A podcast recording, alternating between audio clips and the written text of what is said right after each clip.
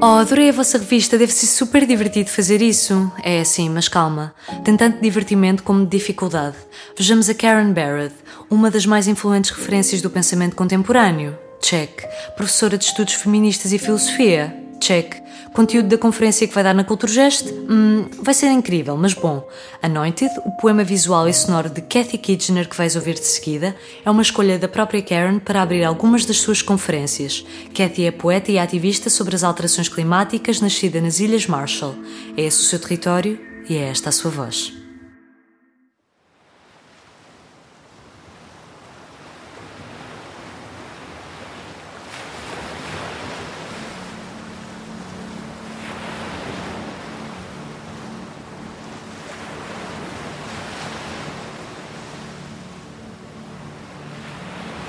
I'm coming to meet you.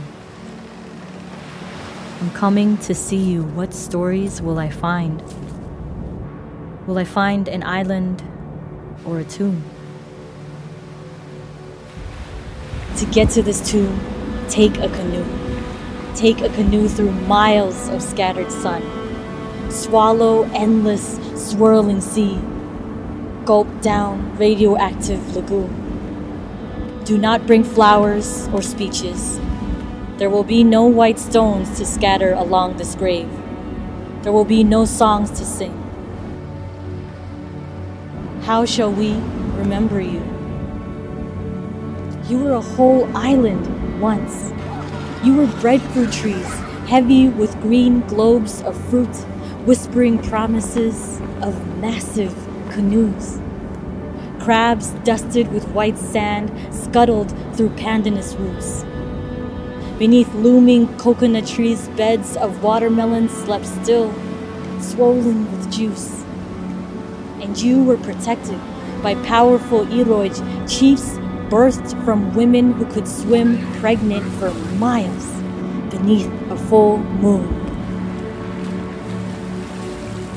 Then you became testing ground Nine nuclear weapons consumed you, one by one by one, engulfed in an inferno of blazing heat.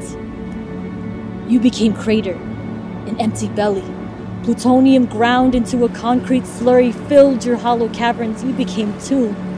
You became concrete shell. You became solidified history. Immovable. Unforgettable. You were a whole island once.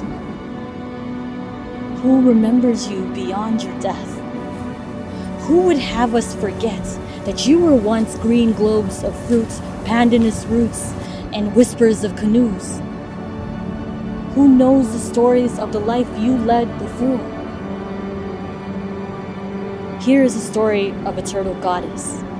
She gifted one of her sons, Letao, a piece of her shell anointed with power a leathery green fragment, hollow as a piece of bark. It gave Letao the power to transform into anything, into houses and trees, the shapes of other men, even kindling for the first fire. He almost burned us alive.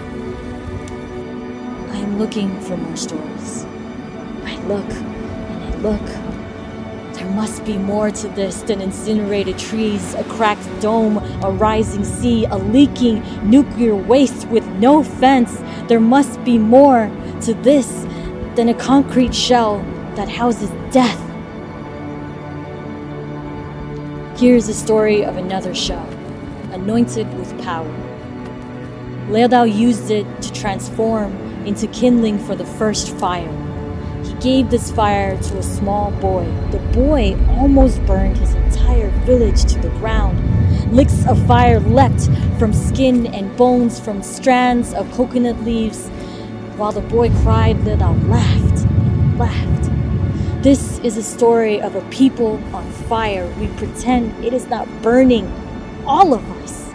Here is the story of the ways we've been tricked, the lies we've been fed, not poisonous anymore. Your illnesses are normal. You're fine. You're fine. My belly is a crater empty of stories and answers. only questions, hard as concrete.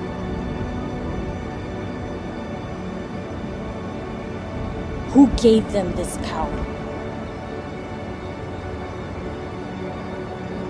Who anointed them with the power to burn?